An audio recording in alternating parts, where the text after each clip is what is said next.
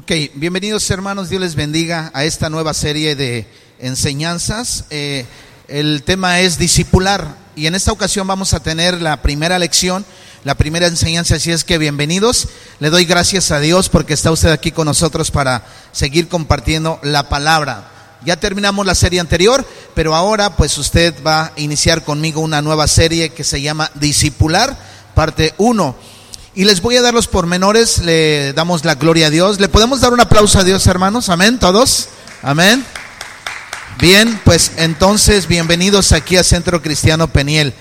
Eh, les voy a dar eh, los temas que vamos a ver, que vamos a estar enseñando e impartiendo. Mire, en primer lugar vamos a ver la ine inevitabilidad de la influencia, orientados hacia otros, segundo tema la labor del discipular o de discipular. Número cuatro, objeciones a discipular. En la parte dos vamos a ver dónde deberíamos discipular la iglesia local, los pastores y los miembros. En la parte tres, cómo deberíamos discipular también. Eh, elige a alguien, ten objetivos claros, claros, eh, paga el costo levanta líderes y como conclusión vamos a, ir a todo este, este resumen de las enseñanzas que hemos estado viendo. Amén. Vamos a hacer una cosa, voy a pedir que se pasen hacia adelante los de hasta atrás. Pásense a una filita adelante, por favor, hermanos, o recórranse ahí. Amén. Gloria a Dios. Bien. Quiero empezar con una gran pregunta. Quiero empezar con una gran pregunta a todos ustedes y este, después de orar para que ustedes, eh, por favor, piensen en esta pregunta. Pero vamos a orar. Padre Celestial, te damos la gloria, te damos gracias a ti por este tiempo, adoramos y exaltamos tu nombre. Gracias por los hermanos que están aquí, Padre. Gracias por los tiempos hermosos de oración que pasamos aquí también, Señor.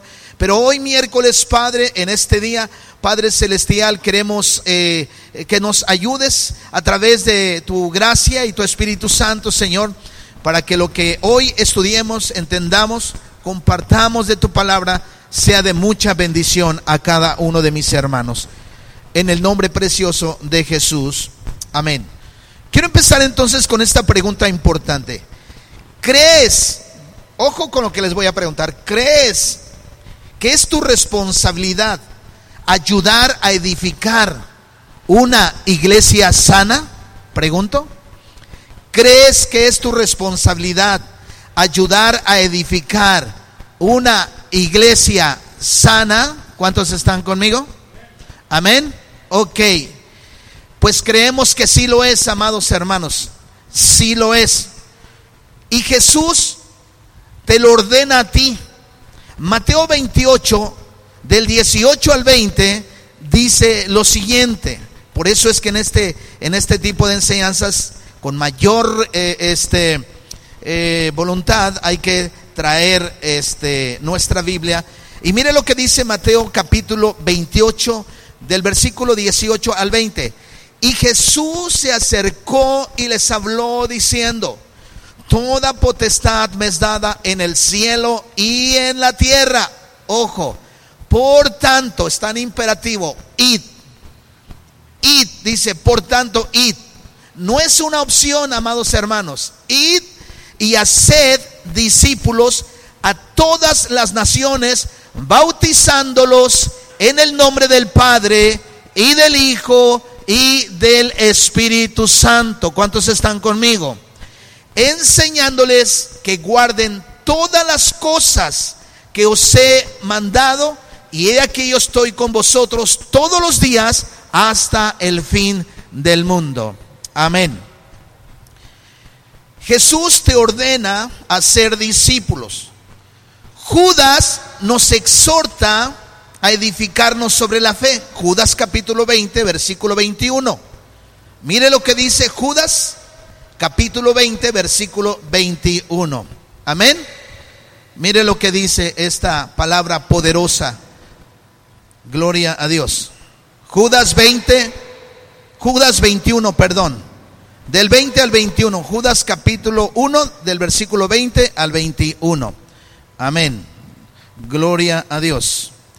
Pero vosotros, amados, edificándonos sobre vuestra santísima fe, orando en el Espíritu Santo, conservaos en el amor de Dios, esperando la misericordia de nuestro Señor Jesucristo para vida eterna. Dice lo siguiente, ah, son los dos versículos, gloria a Dios. Algunos que dudaban, que dudan, convencedlos. Ok, hasta ahí. Pedro te llama a utilizar tus dones para servir también a los demás. Escuche, Jesús nos ordena ser discípulos. Judas nos exhorta a edificarnos sobre la fe. Y Pedro te llama a utilizar tus dones para servir a los demás. Primera de Pedro, capítulo 4, versículo 10. Primera de Pedro, versículo 4, versículo, capítulo 4, versículo 10. Dice lo siguiente. Cada uno, según el don que ha recibido, ministrelo a los otros como buenos administradores de la multiforme gracia de Dios. Aleluya. Así es que, escuche esto. Y Efesios, amados hermanos, Pablo te dice que compartas la palabra, que compartas la verdad con amor, para que tu iglesia madure. Efesios capítulo 4, del versículo 13 al versículo 15. Hasta que todos lleguemos, dice la palabra, a la unidad de la fe y del conocimiento del Hijo de Dios, a un varón perfecto a la medida de la estatura de la plenitud de Cristo. Gloria a Dios para que ya no seamos niños fluctuantes, llevados por doquiera de todo viento de doctrina, por estratagema de hombres, que para engañar emplean con astucia las artimañas del error. Gloria a Dios. Sino que siguiendo la verdad en amor, crezcamos en todo, en todo, en aquel que es la cabeza. Esto es Cristo. Gloria a Dios. Sino que siguiendo la verdad en amor, crezcamos en todo, en aquel que es la cabeza. Esto es Cristo. Escucha esto. Tanto si eres miembro de la iglesia o líder de ella, los libros de la escritura contienen para cada uno de nosotros exhortaciones que nos ayudan a cumplir estos mandamientos bíblicos. Para que sepamos, hermanos, qué papel tenemos en la edificación de una iglesia sana. Entonces, dicho de otra manera, esperamos, hermanos, que en este tiempo de esta enseñanza discipular podamos crecer y hagamos crecer en amor a la iglesia tal y como Jesús la ama. Gloria a Dios. Ahora, eh, la escritura y el conocimiento bíblico del Evangelio, la conversión, la evangelización, la membresía de la iglesia, la disciplina en la iglesia, el discipulado y el crecimiento y el liderazgo de la iglesia son temas importantes para crecer y desarrollarnos. Las iglesias locales existen para mostrar a las naciones la gloria de Dios. ¿Cuántos están conmigo? Amén. Gloria a Dios. Bueno, mis amados hermanos, entonces vayamos al tema eh, que nos eh, eh, que en esta hora vamos a compartir y vamos a enseñar para la edificación de la iglesia. En primer lugar, quiero preguntarles, ¿qué es un discípulo? ¿Qué es un discípulo? Porque antes de que podamos discipular a otros, debemos convertirnos nosotros en discípulos. No nos podemos brincar esta ecuación. Antes que podamos discipular a otros, necesitamos nosotros convertirnos en discípulos. Y debemos asegurarnos que usted de verdad esté siguiendo a Cristo. ¿Qué es un discípulo entonces? Un discípulo es un seguidor. Puedes seguir esto siguiendo la enseñanza de alguien desde lejos, como alguien que dijera que sigue la enseñanza y el ejemplo de Gandhi y ser un discípulo de Cristo no es así. Eso no significa. Un discípulo de Jesús sigue los pasos de Jesús, haciendo lo que Jesús enseñó y vivió. ¿Cuántos están conmigo? Haciendo lo que Jesús enseñó y vivió también. Entonces, mis amados hermanos, pero significa aún más que eso. Segura, seguir a Jesús significa primeramente, significa que has entrado en una relación salvadora con Él. ¿Cuántos están conmigo? En una relación salvadora con Él. Tienes entonces una unión con Cristo, como dice la Biblia en la versión NBI Filipenses 2.1, ha sido unido a través del nuevo pacto en su sangre mediante su muerte, mediante su muerte y resurrección. Toda la culpa del pecado que es tuya pasa a ser de Él, suya, de nuestro Señor Jesucristo, y toda su rectitud pasa a ser tuya. Entonces, ser un discípulo de Cristo, en otras palabras, no comienza con algo que nosotros hacemos. Comienza con algo que Jesús ya hizo en la cruz del Calvario. ¿Cuántos están conmigo? Jesús es el buen pastor que dio su vida por las ovejas. Él amó a la iglesia y por consiguiente dio su vida por ella. Él pagó una deuda que no era suya, sino nuestra, y luego nos unió a Él mismo como su pueblo santo. ¿Ves? Dios es bueno y nos creó como algo bueno, pero cada uno de nosotros ha pecado apartándose de Dios y de su buena ley.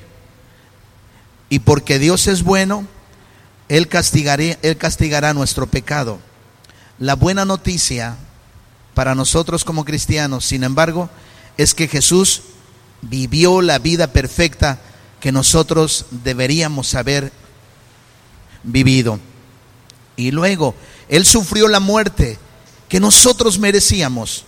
Se ofreció a sí mismo como sustituto y sacrificio para todo aquel que se arrepiente de su pecado y confíe solo en Él. Esto es lo que Jesús llamó el nuevo pacto en su sangre. Por tanto, el discipulado cristiano comienza aquí mismo con la aceptación de su regalo que hizo para nosotros. Gracia, misericordia, una relación con Dios y la promesa de vida eterna. ¿De qué manera aceptamos este regalo y nos, unimos a Él? Esta es otra pregunta. A través entonces de la fe. Dejamos nuestros pecados y le seguimos a Él. Confiamos en Él como Salvador y como Señor.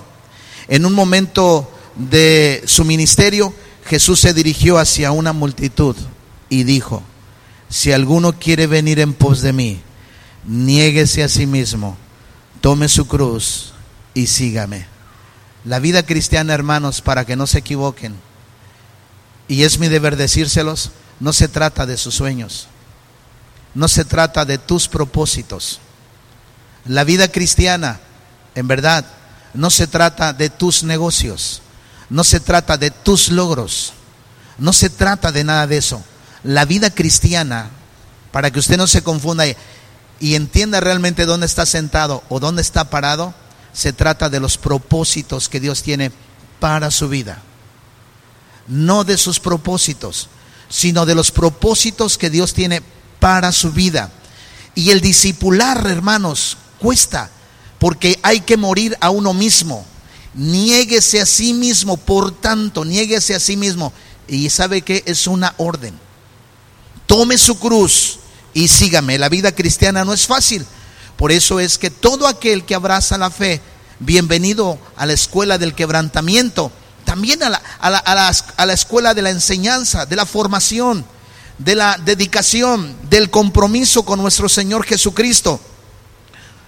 La vida cristiana no se trata ni siquiera de sus hijos, ni de su esposa para empezar, ni de sus padres, ni de sus madres. Se trata de Dios primeramente. Primeramente se trata de Dios para que en esa buena relación con Dios usted pueda ser una inspiración y un buen ejemplo para su familia. Porque ahora que viene el Día del Padre, todos dicen que su papá es el mejor, pero a decir verdad, haciendo un análisis, a lo mejor solamente son cumplidos, porque hemos fallado también como hombres, como padres, como esposos y como hombres de Dios también hemos fallado. Por eso es que tomar tu cruz y seguirle a Él cuesta, hermanos. Y es más, de verdad, te puede costar toda la vida, toda tu vida. Nuestro discipulado con Cristo comienza cuando escuchamos estas palabras, esta palabra y obedecemos. Sígueme, sígueme. Eso mismo le dijo a sus discípulos. Y dice la palabra que los discípulos dejaron las redes y le siguieron. Sígueme. Ahora, seguir a Jesús, amados hermanos, seguir a Jesús implica algo especial. Seguir a Jesús significa morir a tus sueños, a tus propósitos y que los propósitos de Dios vengan a tu vida. Eso es seguir a Él a través de la fe.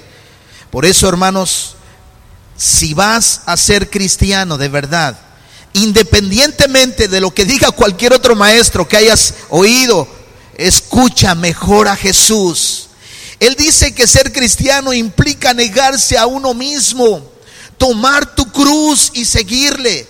Y la respuesta fundamental al amor radical de Dios por nosotros es que nosotros le amemos de manera radical. Hace algún tiempo se hizo un campamento que se llamó Radical. Hasta se hizo un letrero radical.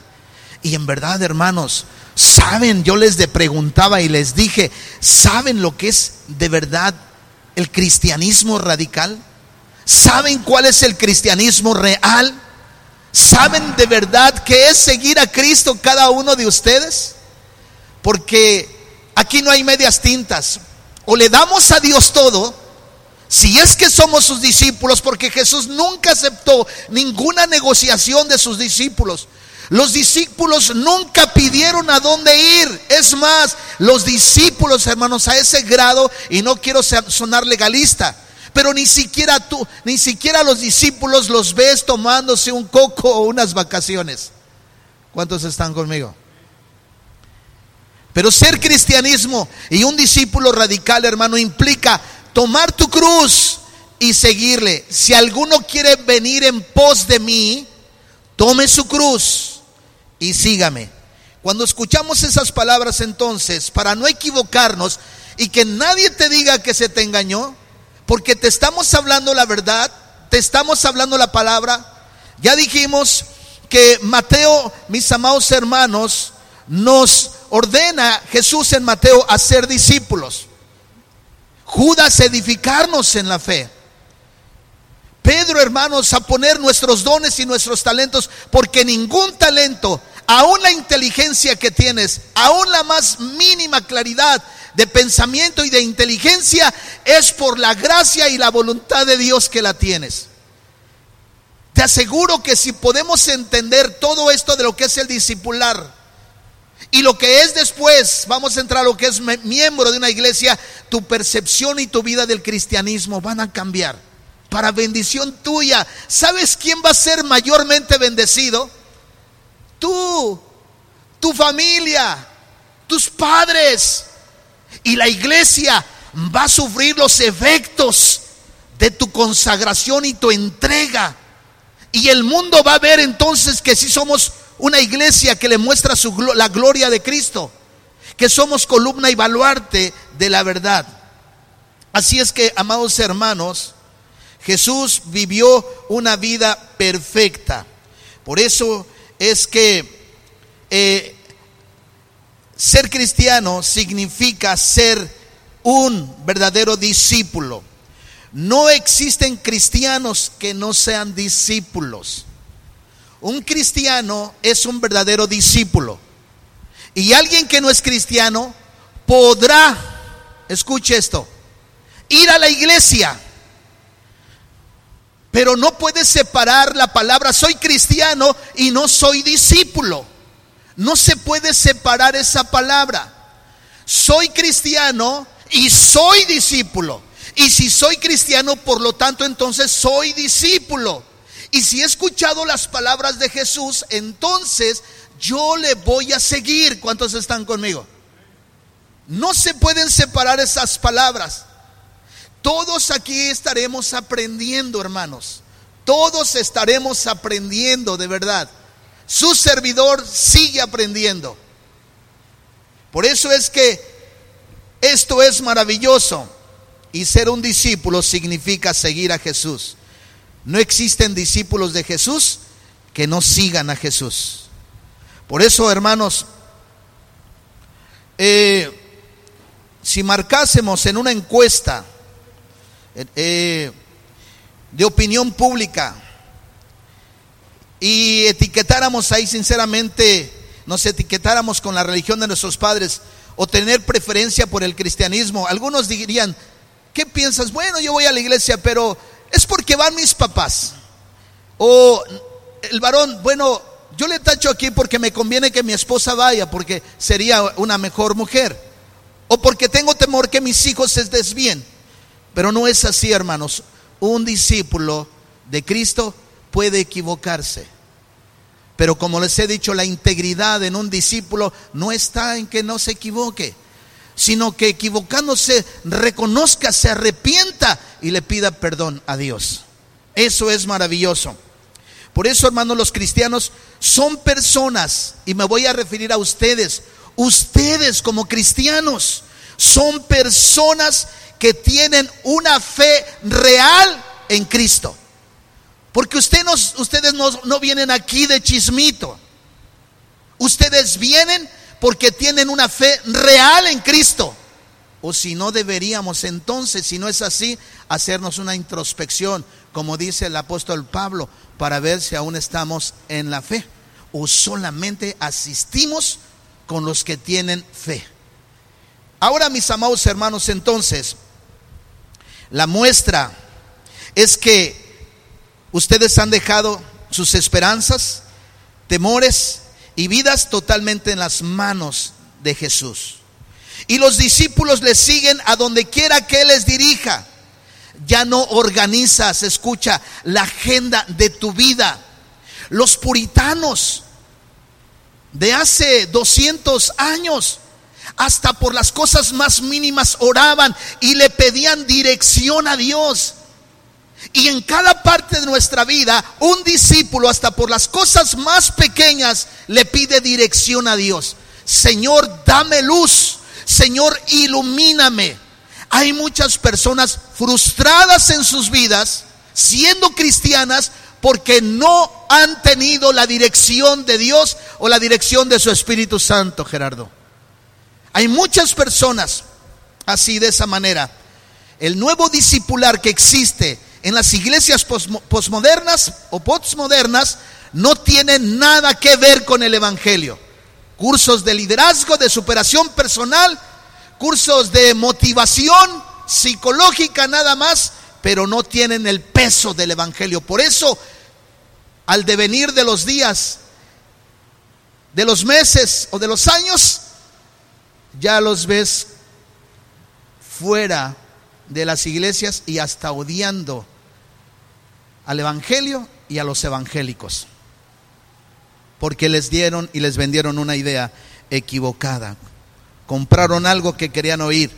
Por eso es que, mis amados hermanos, los cristianos somos personas de fe.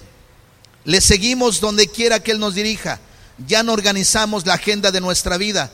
Ahora Jesús organiza tu vida. Él le pone agenda a tu vida. Él te dice cómo debes de vivir, cómo debes de hablar, cómo debes de ser, cómo debes de vestir. Él te dice a dónde dirigirte, lo que no debes hacer. Jesucristo lo hace. Ahora le perteneces a Él. No sois, dice la palabra, no sois vuestros, dice Pablo, que no somos de nosotros, porque hemos sido comprados por precio. Primera de Corintios, capítulo 6, del 19 al 20. Jesús no solo es nuestro Salvador, hermanos. Jesús no es solo nuestro Salvador. Él es nuestro Señor. ¿Y sabe qué significa la palabra Señor? Aquí es donde muchos pudieran tener temor, hermanos. Por eso muchos no tienen un mayor compromiso con la familia de Cristo, con el cuerpo de Cristo, con la iglesia. No tienen mayor compromiso porque les da miedo tener esa sumisión a Dios, porque ya no va a ser su tiempo. Va a ser el Señor de sus vidas. Y créanme que esto no es manipulación. Esto lo enseña la palabra. Por eso dice, Pablo lo explicó. Jesús es nuestro, no solamente es nuestro Salvador, sino nuestro Señor.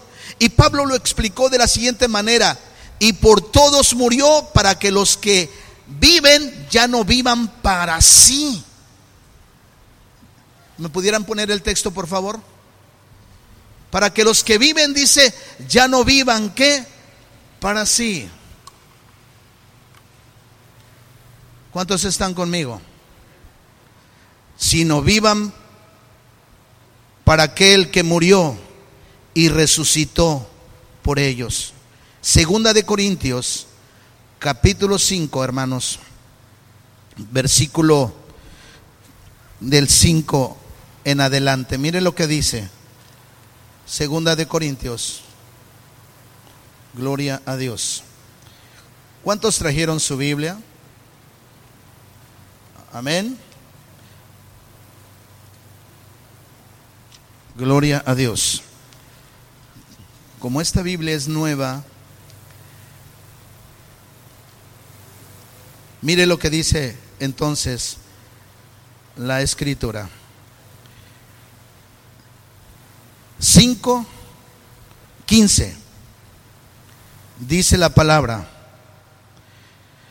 Y por todos murió, para que los que viven ya no vivan para sí. Ya no te pertenece tu vida, hermano. Y por todos murió para que los que viven ya no vivan para sí, sino vivan para aquel que murió y resucitó por ellos. En todas las partes de la escritura que tú miras que ahora somos sus siervos, la traducción más fidedigna es que ahora somos los esclavos de Dios, aunque gozamos de la libertad de bendición.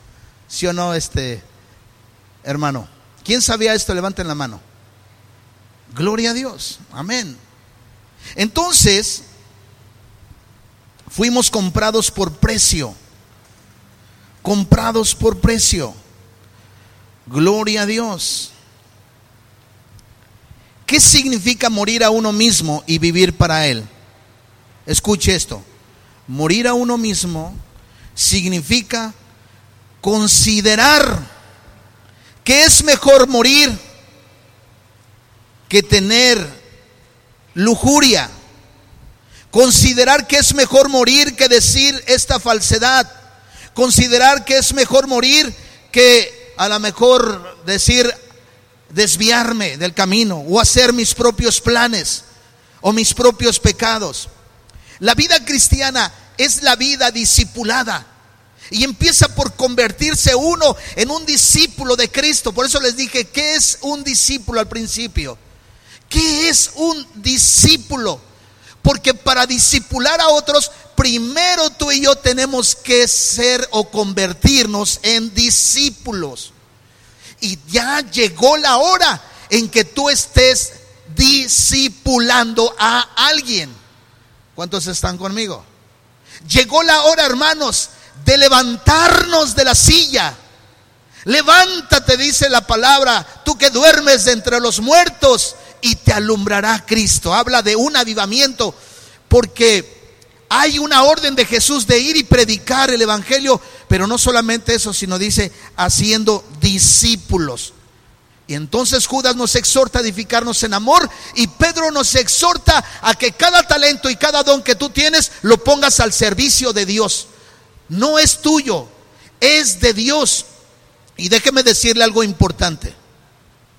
Si tú sabes, si tienes algún talento, algún don que Dios te ha dado y no lo pones al servicio de la iglesia para edificar en amor y proclamar el Evangelio, le vamos a dar cuentas de eso a Dios. Y no sea que nos pase como la parábola de los talentos. Tuve miedo y me escondí. No. Dios pide intereses. Dios demanda intereses. Y muchas veces escondemos nuestros talentos para nosotros mismos o ni siquiera los ponemos al servicio de Dios. ¿Cuántos están conmigo? Por eso empecemos por convertirnos en un discípulo de Cristo. Ahora, si vamos a discipular tenemos que convertirnos en discípulo. Pero la pregunta viene, ¿por qué debo discipular? ¿Por qué, ¿Por qué debo hacer esto? Porque la vida cristiana es también una vida de discipulado. Los discípulos discipulan. Seguimos al único que llama a las personas a seguirle, llamando a las personas a seguirle. ¿Por qué hacemos esto? Por amor y obediencia, hermanos.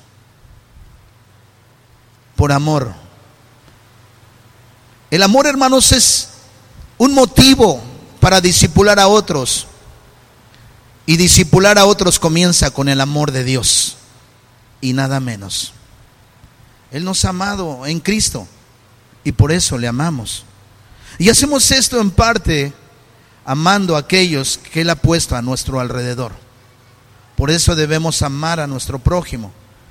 Cuando un maestro, deben de recordar ustedes que cuando un maestro de la ley le preguntó a Jesús cuál era el mandamiento mayor, Imagínense ese momento ahí, la expectación y todo lo que esperaban.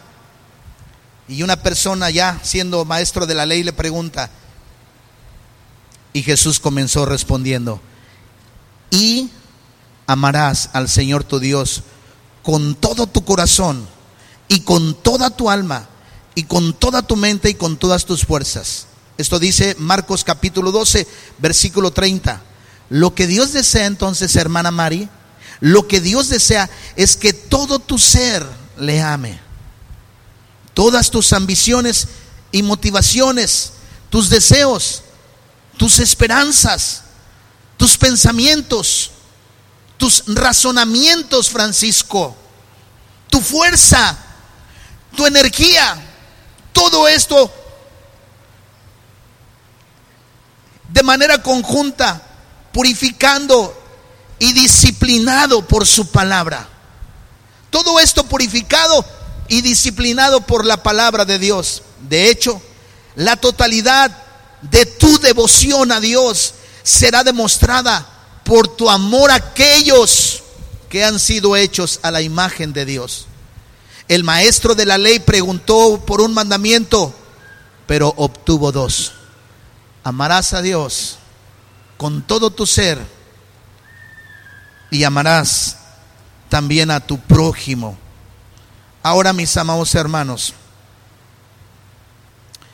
el segundo dijo, es semejante, amarás a tu prójimo como a ti mismo. ¿Ya se dio cuenta que la escritura dice que no hay otro mandamiento mayor que este? Ahí dice la escritura, no hay otro mandamiento mayor que este. Si me pudieran poner Marcos 12:30, por favor. Marcos 12:30. Un maestro de la ley le preguntó por el mayor mandamiento y Jesús le dijo dos. Y amarás al Señor tu Dios con todo tu corazón y con toda tu alma y con toda tu mente y con todas tus fuerzas. Este es el principal mandamiento. Siguiente, hermanos. Y el segundo es semejante. Amarás a tu prójimo como a ti mismo. No hay otro mandamiento mayor que estos. Ya estamos viendo por qué discipular.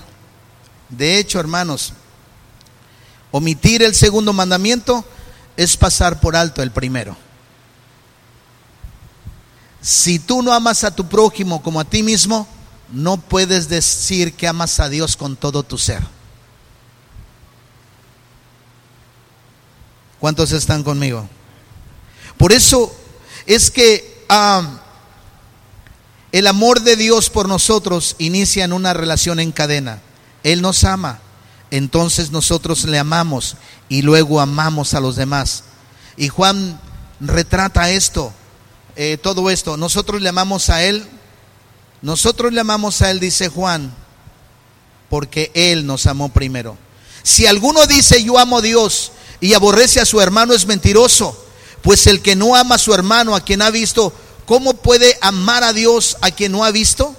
Perdón, es primera de Juan capítulo 4, versículo 19 al 21. Y nosotros tenemos este mandamiento de Él.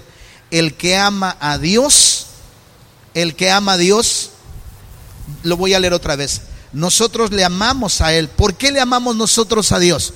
Porque Él nos amó primero, hermanos. Y luego diga esto, escuche esto, el siguiente pasaje. Si alguno dice, yo amo a Dios y aborrece a su hermano, es mentiroso. Y es horrible decir que somos cristianos y no amar a nuestro prójimo, entonces la gente con todo derecho debería decirnos, él no es un cristiano, él es, ahí va un, el nombre y el título debería de ser, ahí va un mentiroso que juega el papel de ser cristianos, diciendo que ama a Dios, levantando las manos, yendo a la iglesia, dando su ofrenda, pero no ama a su prójimo. Esta es la razón, hermanos, tan importante que debemos entender. Y entonces dice, ¿cómo puedes amar a Dios a quien no has visto? Siguiente versículo. Y nosotros tenemos este mandamiento del que el que ama a Dios, ame también a su hermano. Ahora, mis queridos hermanos, aquí hay algo importante. En estos versículos Jesús y Juan vuelven a conectar algunos enlaces que se rompieron en la caída, porque en la caída se rompió esa parte. Disipular a otros es hacer deliberadamente un bien espiritual para ayudarle, ayudarles a seguir a Cristo. Esto demuestra este amor por Dios y por los demás de la mejor manera. Dijimos, ¿por qué debemos discipular? Primero, por amor. Él nos amó primero. Por eso le amamos. Y porque le amamos, amamos a los demás. Segundo, la obediencia. Pero junto a nuestro amor también está nuestra obediencia. Jesús enseñó, si me amáis, guardad mis mandamientos en Juan 14, 15. Y también en Juan 14, 23. Y en Juan 15 del 12 al 14. Y nosotros tenemos este mandamiento de él, que el que ama a Dios, ame también a su hermano. ¿Y qué mandó? Por tanto, ir y hacer discípulos a todas las naciones, bautizándolos en el nombre del Padre y del Hijo y del Espíritu Santo, enseñándoles que guarden todas las cosas que yo os he mandado. Y he aquí estoy con vosotros todos los días hasta el fin del mundo. Parte de nuestra obediencia es llevar a otros también a la obediencia. Por eso les dije, el Evangelio crea una cultura del Evangelio. Si tenemos el Evangelio y no tenemos la cultura del Evangelio, eso es igual a falso. No sirve. Esa fe no trae ningún resultado. Cualquiera entonces, como puede ser católico, romano, cualquiera entonces tiene una vida cómoda, sencilla, tranquila, y no puedes decir, alguien dijo, que si tu vida no incomoda a los demás, es porque entonces no estás reflejando a Cristo. ¿Cuántos están conmigo? Que si, gloria a Dios, que si tu vida incomoda a los demás, entonces algo hay de Dios cuando vives realmente en santidad. Ahora, hermanos, el mandato final de Jesús no fue instar a sus discípulos a una resistencia armada contra Roma. Es decir, los voy a llevar, los voy a convencer para hacer un ejército y pelear contra el imperio, romano o buscar la venganza de aquellos que le mataron. Más bien Jesús miró a sus seguidores y les dijo que hicieran discípulos, no solo que fueran discípulos, que hicieran discípulos. Y no podemos etiquetar a este sí y a este no. No debe haber ningún rencor en nuestro corazón hacia ningún ser humano, hacia ninguna persona, hacia nadie. Eso no habla bien de aquel que nos perdonó y nos amó primero. Parte de nuestra obediencia entonces es esa. Jesús no hace ninguna distinción entre aquellos a quienes se les dio esta comisión y aquellos a quienes no les fue dada. Él promete su presencia a todos los cristianos, tal y como en el día del Pentecostés pronto se mostraría entonces. Y esa promesa se extiende hasta el fin del mundo, mucho más allá de la vida de los apóstoles. Y qué hermoso es poder ir caminando por brechas, por sierras, por caminos, por desiertos, por eh, arenas, para llevar la palabra. Benditos los que anuncian el Evangelio. ¿Cuántos están conmigo? Amén. Gloria a Dios, amados hermanos. A lo largo y el resto del Nuevo Testamento, todos los cristianos llevarían a cabo ese trabajo según sus habilidades. Si el trabajo, escuche, de los discípulos no se hubiera llevado a cabo, sencillamente usted y yo no estaríamos aquí. No estaríamos aquí. Ahora, hermanos, yo sé que para muchos a lo mejor les es difícil, pero suplique a Dios que ponga ese deseo en su corazón. Todos los cristianos llevaron a cabo ese trabajo del primer siglo. Esta gran comisión sería dada a todos los que son discípulos. Este mandamiento es dado a todo creyente en todo el tiempo. Discipular entonces es algo básico en el cristianismo. Cuanto más claro podamos hacerlo, hermanos, va a ser mejor. Y creo que no necesitamos hacer toda una teología para entender que está muy claro el mandato de Jesús. Puede que no seamos sus discípulos si no estamos trabajando para ser discípulos. Y voy a terminar con esto. ¿Dónde y cómo debemos discipular? ¿Dónde y cómo debemos discipular? Aún hay una cosa más que observar acerca de este mandato final de Jesús. ¿Dónde y cómo Él quiere que discipulemos? Debemos hacer discípulos a todas las naciones a través de nuestras iglesias. Antes de decir a sus discípulos que hicieran discípulos, Él les dijo, amados hermanos, que, había que habían recibido toda autoridad en el cielo y en la tierra y que ellos deberían ir. La autoridad de Jesús es universal y también lo es su preocupación. Y la universalidad de su autoridad, hermanos, y de su eh, palabra nos lleva a nuestra misión. Vamos a todas las naciones a ser discípulos. No solo tiene que ver entonces con el pueblo de Israel o en Oriente Medio o África. El cristianismo no es solo para Europa o para Asia o para el mundo musulmán. Cristo tiene toda la autoridad, por lo que vamos a ser discípulos a todas las naciones. Es decir, nos ha dado autoridad eso significa el gobierno, el Estado, nadie, ni nuestros padres, ni nuestros hijos, nos tienen por qué dar el permiso de hacer discípulos. No estoy diciendo que se vayan sin permiso, no, no, eso no estoy diciendo, porque tienen que someterse a sus padres. Pero lo que sí le estoy diciendo es que el Evangelio y la proclamación de la esperanza del Evangelio no está sujeta al permiso de ningún rey, de ningún reino, de ningún imperio de ningún presidente, de ningún líder, ni siquiera de ningún pastor. Ya tenemos la autorización de Cristo para predicar el Evangelio.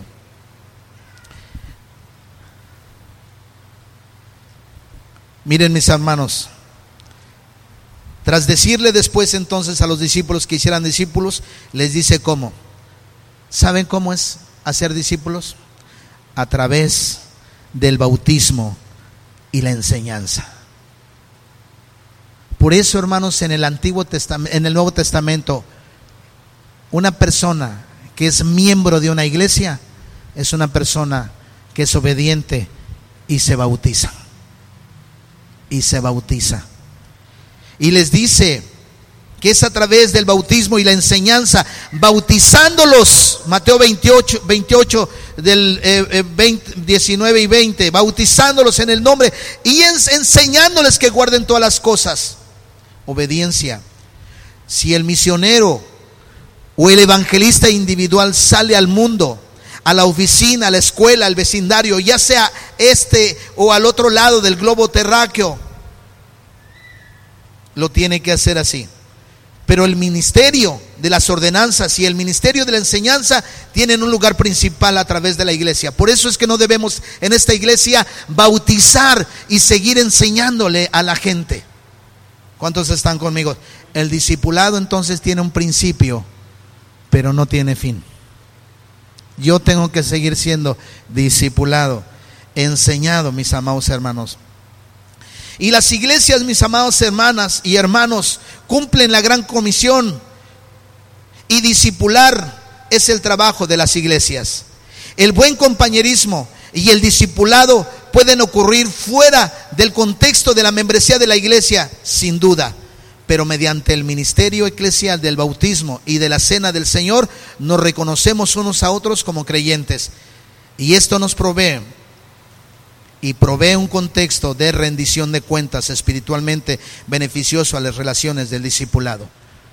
Por eso, usted debe de saber que si usted me quiere corregir a mí, lo puede hacer con gracia y con verdad.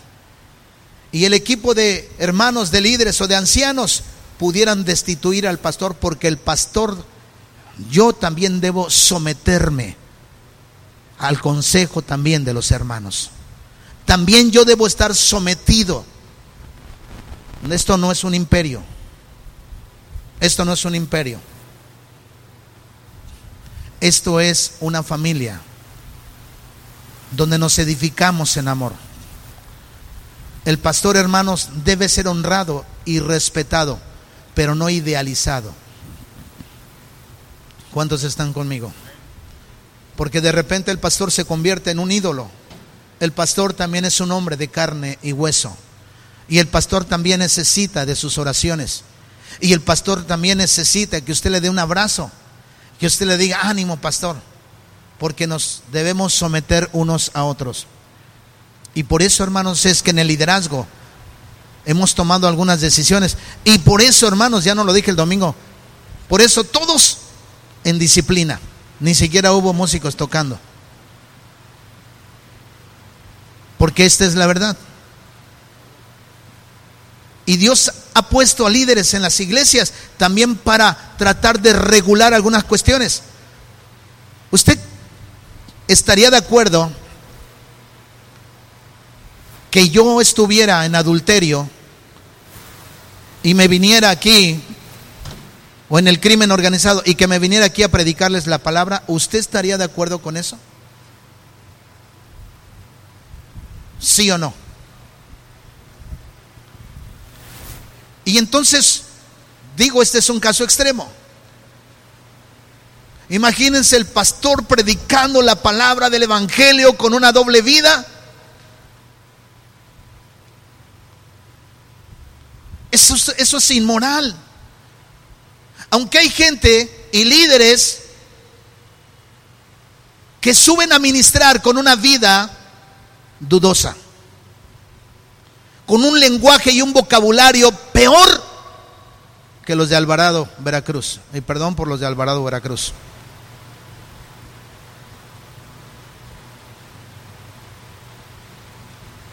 Y se vio raro el domingo, pero estaba más raro que permitiéramos, si no porque anduvieran en cuestiones inmorales, si solo por cuestiones básicas de disciplina, de oración, de asistir a las reuniones, de estar cuando pueden estar y no vienen. Imagínense por inmoralidad. De hecho, un pastor que cae en adulterio, si hay un pastor aquí en la iglesia de nosotros que cae en adulterio, no vuelve a ser pastor, porque deja de cumplir el requisito marido de una sola mujer. Creemos en la restauración.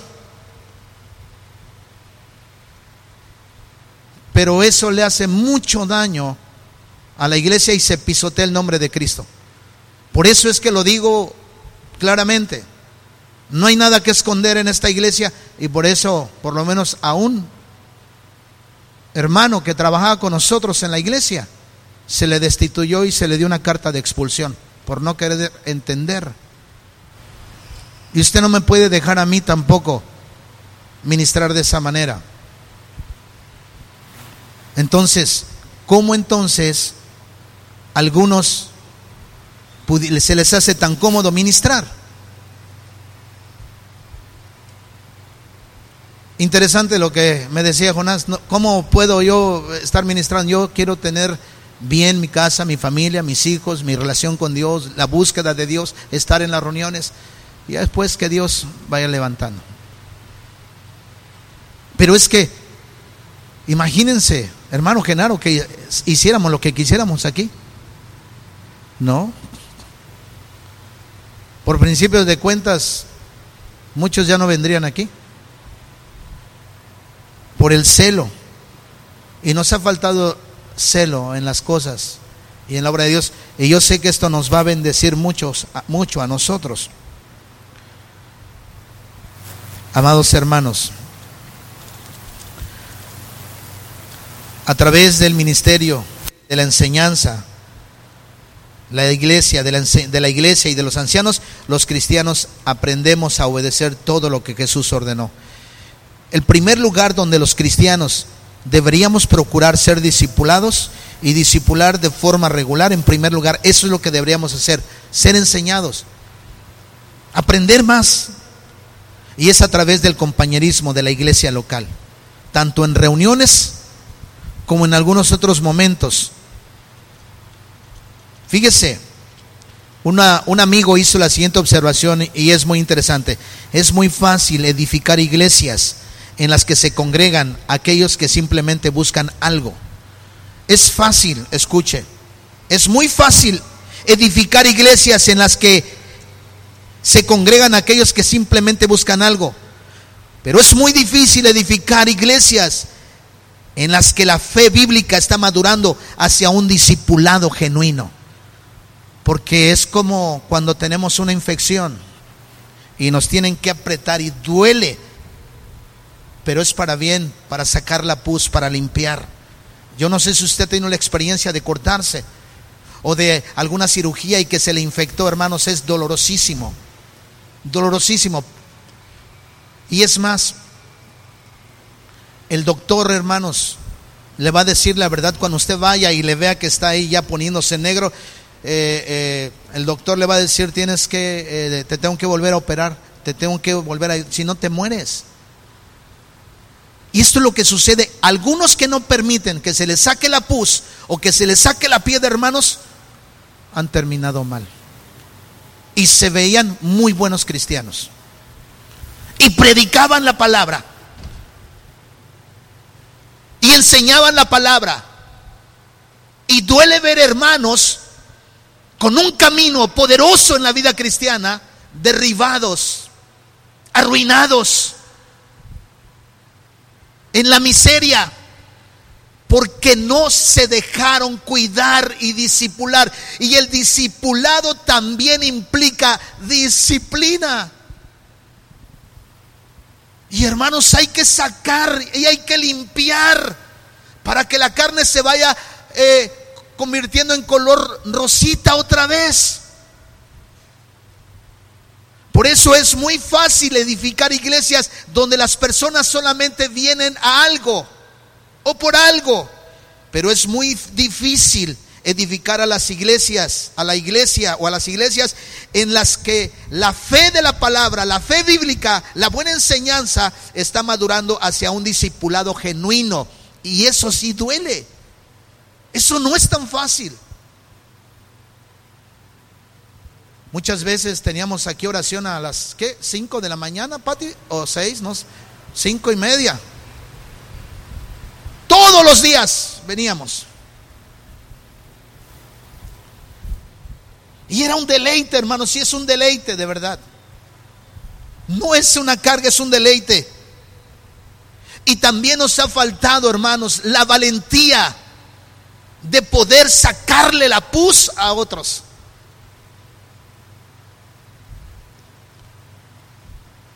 Si usted fuera doctor y ve a su hijo porque le va a doler, ¿lo va a dejar así?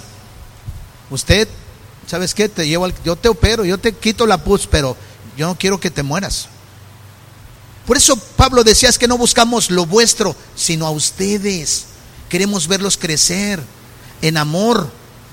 Por eso el capítulo 13 de los Corintios no es un capítulo para predicar sobre el matrimonio, sino era una cuestión y una exhortación, era un reclamo a la iglesia de Corintio, porque no habían madurado en el amor. Y eso es lo que tenemos que hacer nosotros. Yo también tengo que ser edificado con usted. El objetivo entonces, hermanos, es ayudarles a entender cómo disipular bíblicamente y animarte a ti a que seas obediente a Cristo. Disipular bíblicamente, como dije, es ayudar a otros a seguir a Jesús, haciéndoles deliberadamente, haciéndoles deliberadamente, haciéndolo deliberadamente, hermanos, y haciéndoles un bien espiritual deliberadamente. Hermanos, Mire, para mí es muy difícil luego esta tarea. Porque reconozco mi cobardía. Y reconozco mi corazón de pollo muchas veces. Y yo sé que le voy a dar cuentas a Dios.